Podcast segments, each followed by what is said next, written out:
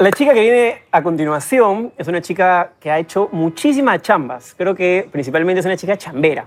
Es muy talentosa, ha cantado, ha actuado, eh, creo que ha conducido alguna vez también. Y le tengo mucho cariño porque es de alguna manera mi prima. Pero igual voy a ser objetivo con las preguntas. Así que quiero presentar con un fuerte aplauso por mí, porque no hay más gente, a Anaída Cárdenas. Gracias, gracias.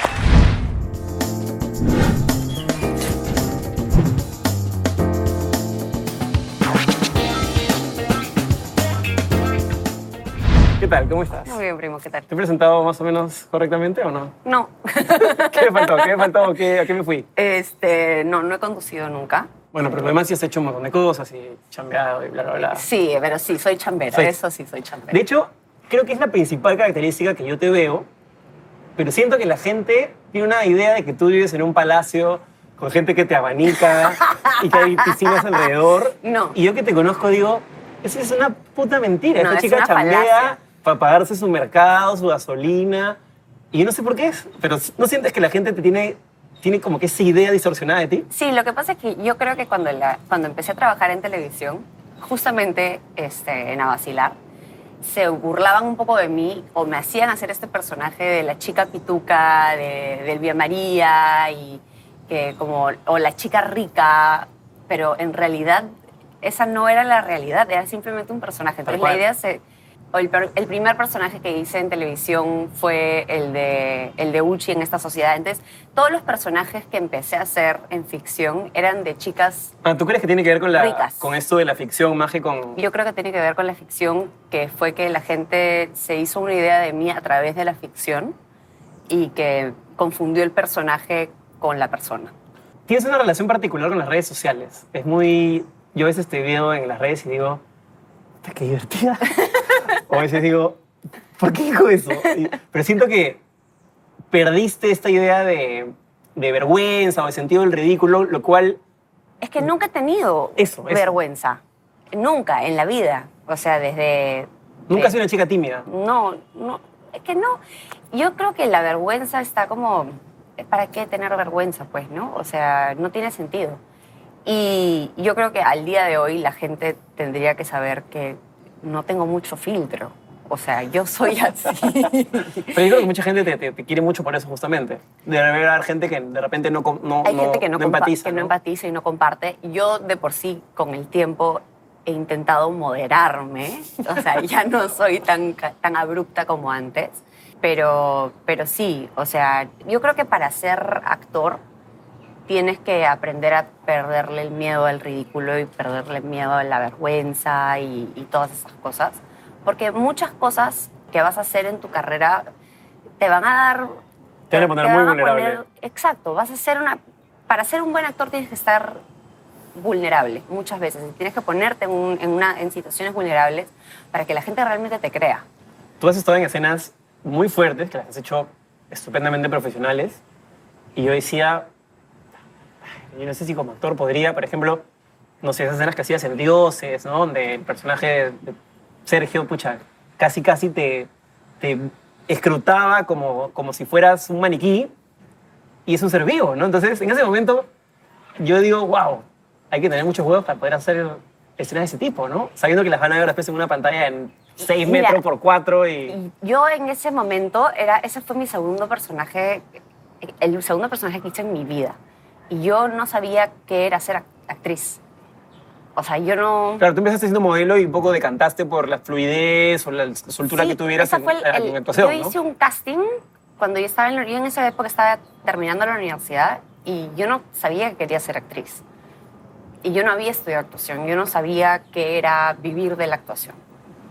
Y fue un poco la vida llevándome a eso. Y yo cuando estaba haciendo Dioses, yo no sabía qué coño estaba haciendo, no tenía idea. ¿De verdad? no sabía qué estaba haciendo. Pero entonces estabas muy bien dirigida, ¿o qué? Estaba súper. Josué Méndez es un, Es un genio, es un genio, Es sí. un genio. Estoy de acuerdo, estoy de acuerdo. Entonces, yo simplemente me entregué a las manos de Josué y dije: En ti me encomiendo, haz lo que quieras. Pero igual, mi ser". pero igual no todos los actores se encomiendan tanto al director y más cuando no tienen tantas herramientas, ¿no? O sea, fue un proceso que casi de sálvame o porque me Sí, he metido sí, aquí y sí, estoy acá. Me metí tanto en el proceso y me entregué tanto al proceso que unos meses después mi papá agarró y me dijo: ya terminó la película, devuélveme mi hija. O sea, realmente me metí en el proceso y, y ese fue el momento en el que decidí ir a terapia para regresar. Bueno, yo estoy con Roberto Ángeles, siempre me decía, la actuación y el estudio de la misma te desordena de todas maneras. Algunos para bien, otros para mal. Sí. Depende de que tengas ahí metido en- dentro tuyo, ¿no? Sí, claro. Yo, estaba, yo me. Fue como un. No sabía muy bien qué cosa estaba haciendo y como no tenía las herramientas, como nunca lo había estudiado Claro. y no sabía muy bien qué cosa estaba Era haciendo. un poco un jueguito también, una Era- aventura. Exacto, fue como una aventura y fue una aventura que un poco me desordenó un poco porque Andrea, el personaje, un personaje que me marcó muchísimo, vino como un huracán y se metió en mi vida y la revolucionó toda. Y este, yo en esa época estaba comprometida para casarme. Andrea terminó con mi compromiso, este, fue, una, fue una locura. Igual yo creo que Yo le echo la culpa a Andrea, pero... Pero también debe ser la culpa a él, ¿no? No, no, no, no. bueno, no sé. Fue hace mucho O sea, tiempo. no sé, si es que yo estoy con una chica y esa chica es actriz y claro, yo entiendo que lo va a desordenar y todo, pero Yo no estaba por ser actriz. Yo no, que, yo no, no sabía si quería ser actriz. Este, habían como... Fueron un montón de cosas que empezaron a pasar en mi vida que te... que como que cambiaron mi vida por completo. ¿No? Fue como un, como, como un momento de, de- de quiebre. Igual, ¿tú crees que sea más difícil comprometerse, formar una familia con una persona que es actor o actriz? No lo sé. no Yo creo que sí, ¿ah? No sabría decirte. Me gustaría, me gustaría decirte que no, porque eso nos pondría en jaque a todos los actores.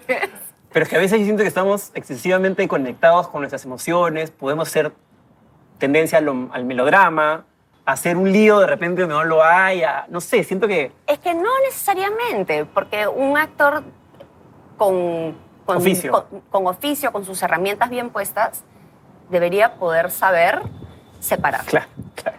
¿no? Entonces, ¿qué es lo que creo yo haber logrado al día de hoy? Oye, te dan una Andrea y no, estrellita no, chao, hermano.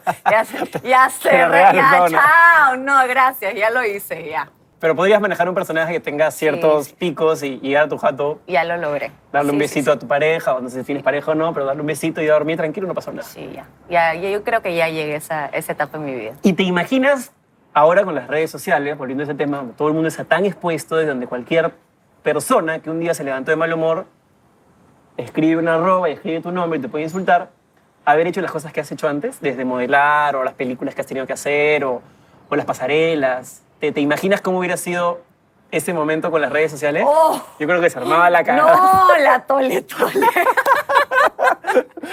No, Andrea hubiese- oh, no, olvídate, pues, con una Andrea o con una... Fuego Olvídate, petróleo. Querosene. Qué loco cómo, cómo, cómo esto de alguna manera democratiza, de hecho sin las redes sociales yo no podría estar haciendo este programa, pero también relativiza mucho que, que personas que tengan una preparación mayor se pongan a discutir con un tipo que un día se levantó y no sabe nada y que no ha leído nada en su vida y quiere joder, ¿no? Eh, ¿Cómo manejar eso? Eh, Es, es difícil porque los huevos, yo, lo- yo le llamo los huevos porque son las... la- ¿Has visto? eh, Los las- huevos, sí, el lo- icono que no hay icono nadie. que no hay nadie, ¿no? Los huevitos, sí. En los huevitos. Este, es difícil porque muchas veces simplemente están ahí por, por, por, por joder y este, no tienen nada más que hacer porque se esconden detrás de una pantalla y no tienen nada más que hacer que, que, que hincar, Hincar ¿no? otro, ¿no? Pero ahí también radica el, el no pisar el palito. Ahí también eh, radica la, la inteligencia emocional de la persona que está también recibiendo el mensaje, ¿no? Que muchas veces bloquear o silenciar en vez de... que es el botón mágico, como, como tú me dijiste, una vez me mandaste un mensaje y me dijiste, prima, Silenciar. silenciar es el botón mágico.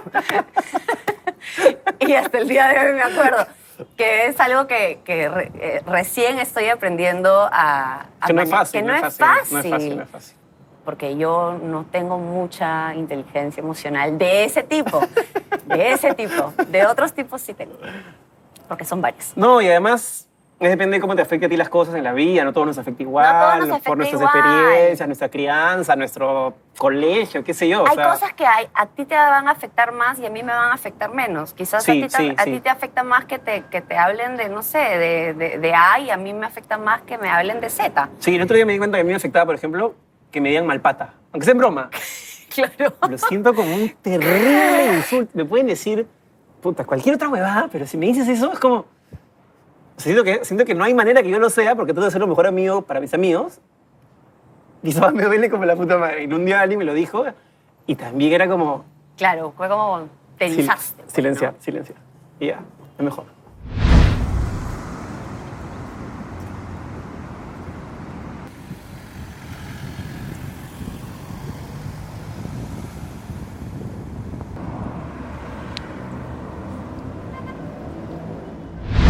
Tu físico, el hecho de ser una chica linda, ha sido una ventaja o una desventaja en tu vida? Es una difícil pregunta. Eh, ambas. Eh, para algunas cosas ha sido una ventaja, para algunas cosas ha sido una desventaja. De hecho, el físico te abre puertas, pero también te las cierra. Este, No solo a nivel personajes. no solo a nivel personaje, sino también a nivel personal. Es, es difícil cuando la gente solamente te ve como una chica bonita. La suerte La fea, fea, la la bonita, la que sea, ¿no? Que este, cuando pasan los años, me voy dando cuenta que estos dichos de no sé quién cada vez son más reales. Es que son reales. no sé quién los ha escrito, pero son genios. ¿no? Sí. Le dan el clavo la mayoría de veces. Sí.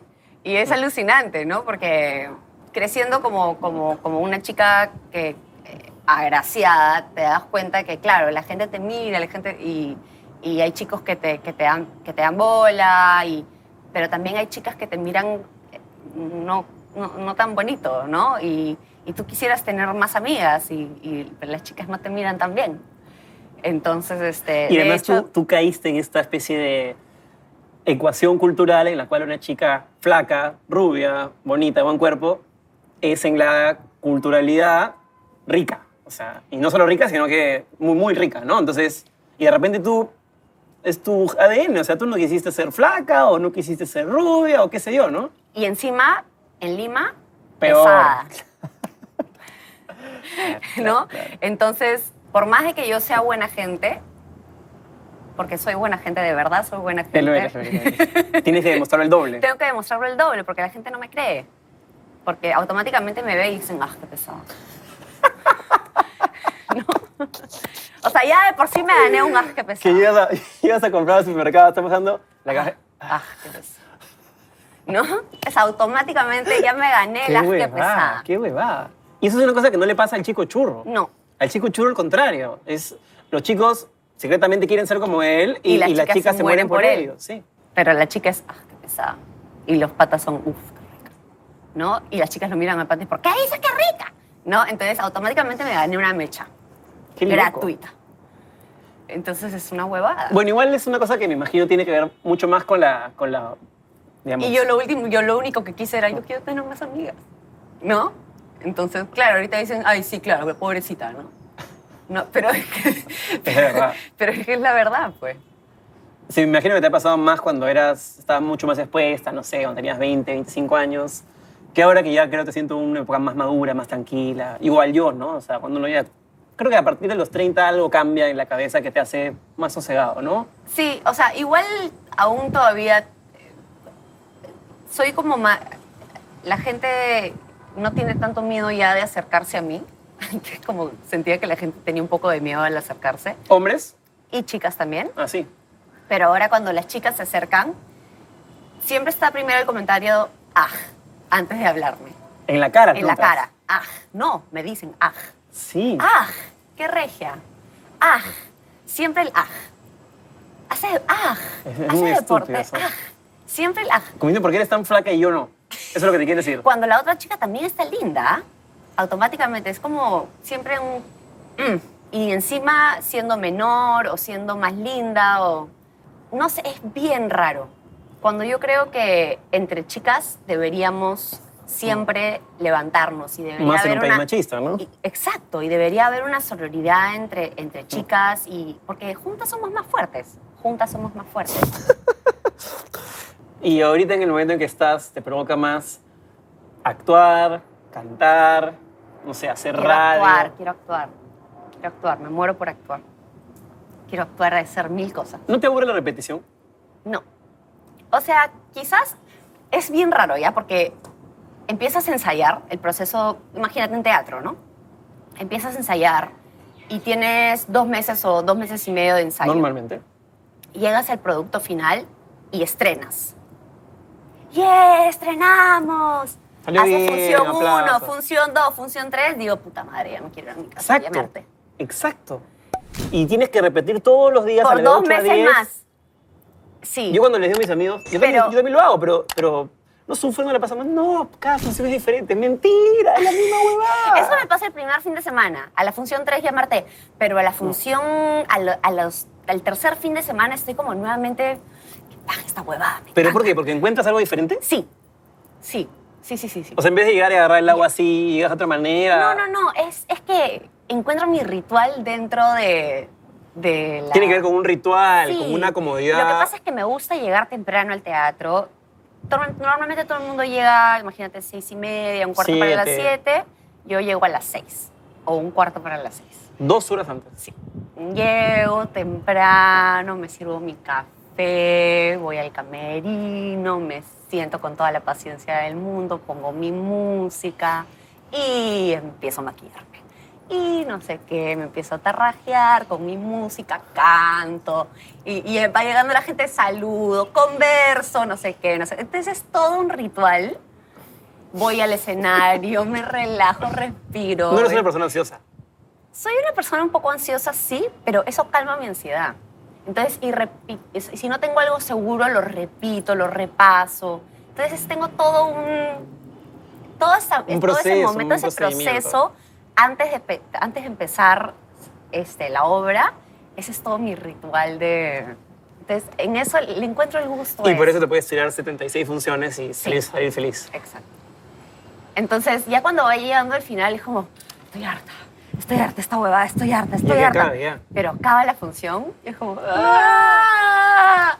Y después pasan dos semanas y estoy como, no puedo creer que se ha acabado. ¿Y ahora Quiero- qué hago? No puedo creerlo. Y después pasa un mes y necesito trabajo, necesito trabajo, no puedo estar sin trabajar. Es, es como, no puedo. Es horrible. Estamos un poco regados, definitivamente. Una vez me respondiste hace tiempo en una entrevista que te hice en la radio que tú veías la maternidad más hacia los gatos que hacia las personas. Y me pareció una respuesta muy paja porque me pareció sincera y porque me parece que los seres humanos no estamos obligados a ser padres o madres. Pero te quiero preguntar, ¿a qué crees que se debe esto de que, de que, de que no quieras tener vida al mundo? Por lo menos en ese momento era así. Lo estoy pensando. ¿Así? Sí, lo estoy pensando. He pensado incluso en, en congelar, porque ya voy a cumplir 36, entonces creo que este es el momento de, para después no tener como, tener una oportunidad más certera de tener hijos. Si es que se da el momento para tener hijos, si es que tengo con quién o si es que me provoca hacerlo sola. Pero nunca en tu vida fue como un... No, no. Todavía lo estoy pensando también. O sea, no es que sea algo que lo vaya a hacer. Quiero tener la opción. No quiero quedarme sin la opción. Claro, Esa es la vaina. exacto. Entonces, pero ya tengo cuatro hijos, de todas maneras. Mis cuatro gatos. Yo los veo como hijos. Lo sé, lo sé, Porque lo sé. son mis hijos. Sí, sí, o sea, yo sé claro. que mucha gente puede decir esta pelotuda, piensa que sus gatos son sus hijos. Pero son mis hijos. Y yo sé que cuando yo hablo con mis amigas, mis amigas están pensando, sí, claro, esta pelotuda de mierda. piensa que pasa es que- sus hijos. lo que pasa y es los que- compara con nuestros hijos y no puedo creer que los compare con nuestros hijos. Lo que pasa es que la vida del gato es bastante más independiente que la vida Por del bebé de seis meses y yo sé que tú lo sabes, pero, yo lo sé. pero el cariño y no, soy- probablemente... Y no soy cojuda, no voy a comparar a mis hijos con tu, a mis gatos con tus hijos. Pero yo sé, lo sé. Pero sí yo los considero mis hijos. Oye, para y, ti es válido. Y cuando yo salgo a mi casa les hablo y les voy a decir cuándo voy a regresar y, este, y les digo que- que... no hay comida y que les voy a comprar comida y les hablo como si fuesen humanos. No estoy loca, ah, eh, pero Es válido, sí. eh, eh, así... He escuchado a María Paz hablando de las plantas, o sea, y las riega y les habla porque así crecen. Le digo, eso es mentira, Es no, que no sí tienen así. Yo no creo eso. Me parece una tontería Escúchame, a hay una planta, pero Hay estudios de... He no tienen oídos. Yo sé que no tienen oídos, lo que pasa es que... No entiende. Claro que entiendo. Hay un tema de... Es un tema de energía. Sí, sí, yo sé, yo sé, pero yo soy más, más escéptico. Pero. Es- no lo sé, no lo sé, Jesús, Puta. no lo sé. Yo he hecho preguntas raras en esta banca, pero esto, esto, esto- esta conversación está la concha su madre. Puede ser, puede ser. ¿Quién sabe? En todo caso, si es algo científico, te la doy. Cuando hay un- una carga científica, yo creo. Hay que buscarlo. Yo creo que no, no, no, no, te, no, te va, no te va a hacer mal ni te va a hacer Sí, sí, claro. peor ni te va a hacer Aparte hay bien. un tema que se llama el efecto placebo, que si tú crees en algo, es muy probable que ese algo te empiece a traer resultados positivos o negativos, ¿no? Entonces, es válido, hay que, hay que creer. Yo siempre digo hay que creer. Y yo, Y ya después yo uno creo que compara, cada, ¿no? Pero hay cada- que cada quien este, Genera su verdad genera también. su Sí, verdad, pues. ¿no? Es como, como la religión, pues, ¿no? O sea, si te provoca creer en, en, En Buda, en, Buda, en en Cristo, Dios, sí. en Alá, en lo que te provoque, bien, pues, ¿no? Cree en lo que quieras. Entonces no le das daño a nadie. Exacto.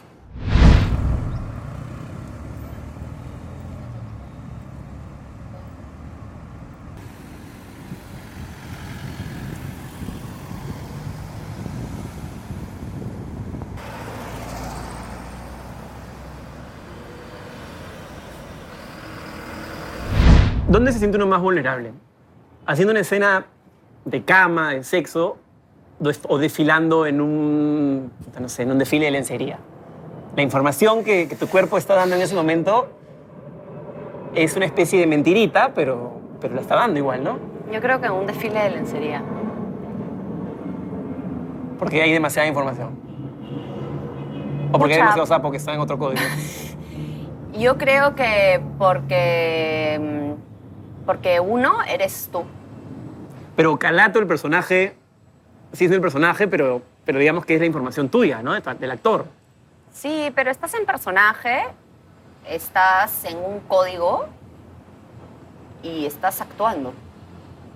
Con un equipo mínimo, Con un- generalmente. Sí, o si estuvieses en teatro también. O sea, estás en un código, estás en teatro, estás haciendo un personaje, estás contando una historia. Pero no, no, no te cuesta saber que hay alguien que ahí, que cuando te vea, pues no sé, imagínate, una teta va a decir, es una teta de Anaí, no una teta de personaje. ¿No te raya eso? No, no, es que yo no estoy pensando en Anaí, yo estoy pensando en el personaje. Y la persona está siguiendo un hilo Una convención. una convención está eh, este, sentado predispuesto a ver una historia.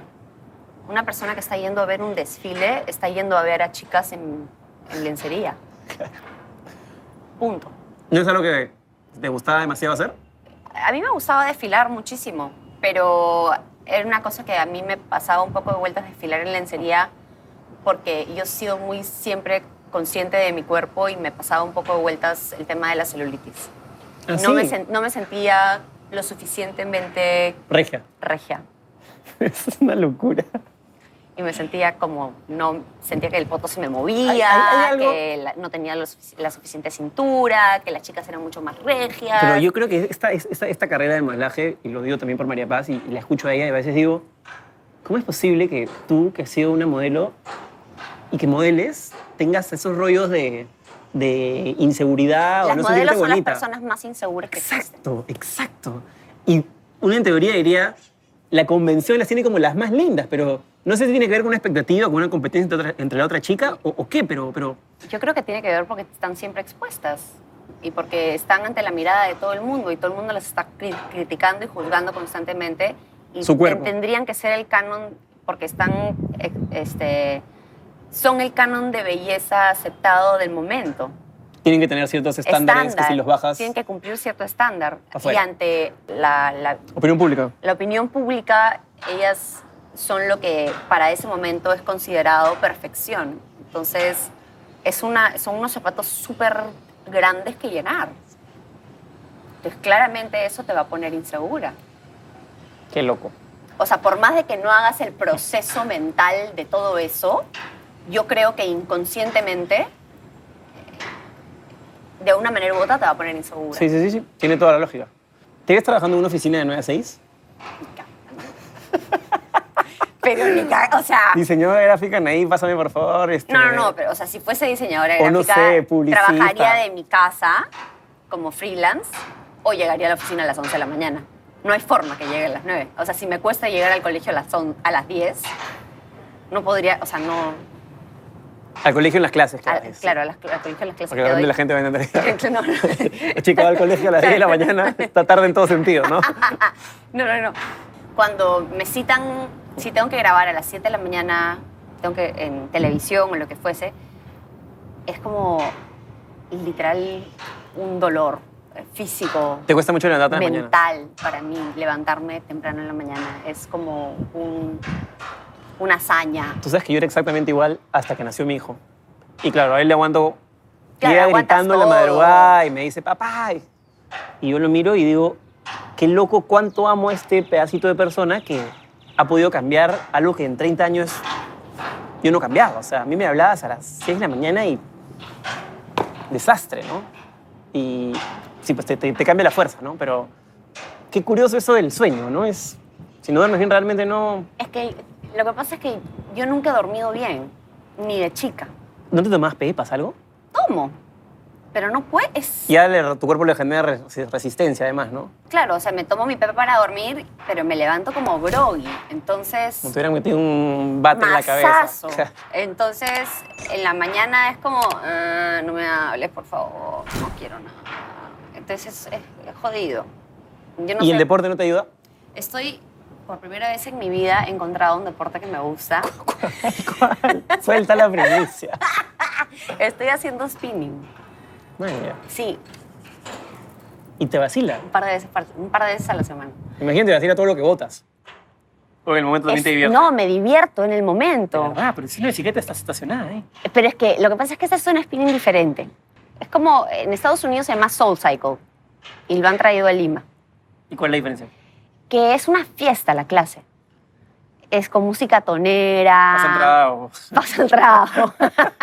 Todo lo que estás quemando para engorda. no, no, no, no, no. Para que sigas siempre en Es, es eso. un, es, es un tonazo. Es con como coreografía encima de la, de la, de la Ah, elíptica. O sea, no, Haces tu, tu, tu hace brazo arriba. su- tu gracia con los brazos. Aparte eres bailarina, así que me imagino que por ahí encuentras una conexión. En verdad es dificilísimo, porque haces una cosa con los pies, otra cosa con los brazos.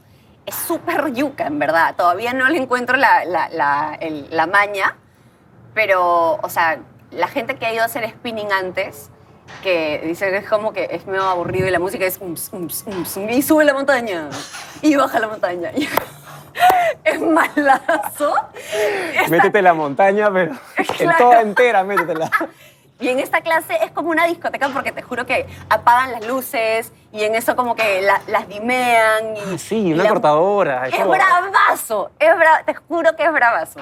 Y aparte las profesoras son unas rockstars. Y, y aparte haces pesas después encima de la bicicleta. Y no, y la Bueno, eso es te va a ayudar a dormir, de hecho. Escúchame. Vas a terminar cansada y- Las últimas dos clases he terminado la clase llorando de la felicidad. Llorando de la, la cantidad de endorfinas que puedo Sí, haber claro, botado en claro. esa clase. He llorado de la ¿Qué felicidad. pasa? de la ¿Qué clase. pasa? Sí. Me pasa, me pasa lo mismo con el fútbol, que es más tradicional, pero. me pasa lo mismo.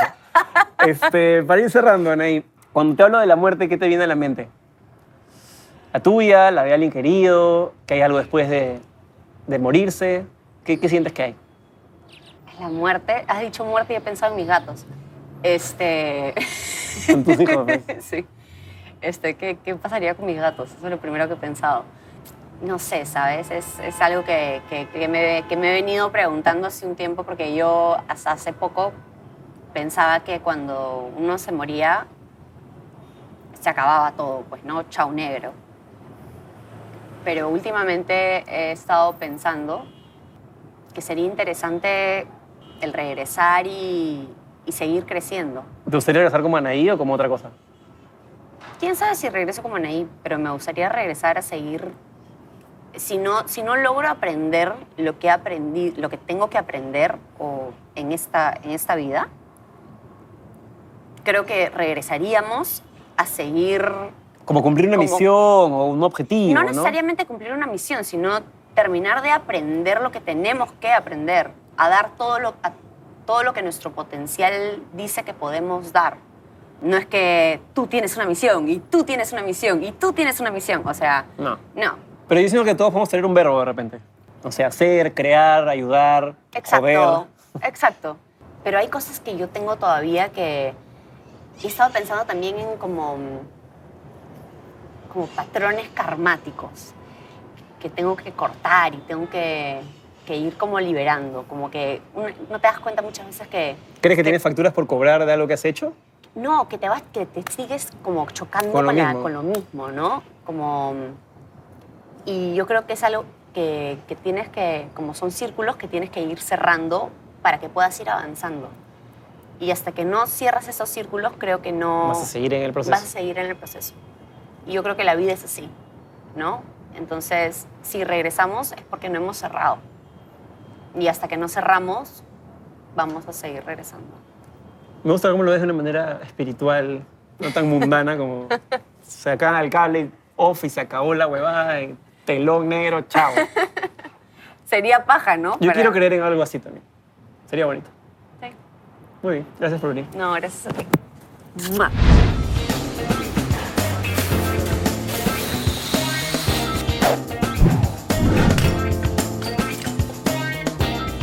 ¿Hacer tele o hacer cine? Cine, ¿Cantar íntimamente en un teatro o cantar en un concierto? concierto, ¿La U, Alianza o da igual? no me importa. Para escuchar mientras manejo, reggaetón o rock. Reggaetón, ¿En un chico, su cara o su cuerpo? tu cara. Lo que más me gusta de ser madre de mis gatos es... Hay todo. En la foto me sale. Lo primero que hago al levantarme es... Abrazar a mi gato, Y finalmente, venir a la banca ha sido... maravilloso. ¡Qué lindo! Muchas gracias. Fírmanos la pared, por favor. Con este plumón que está funcionando, porque algunos ya no funcionan.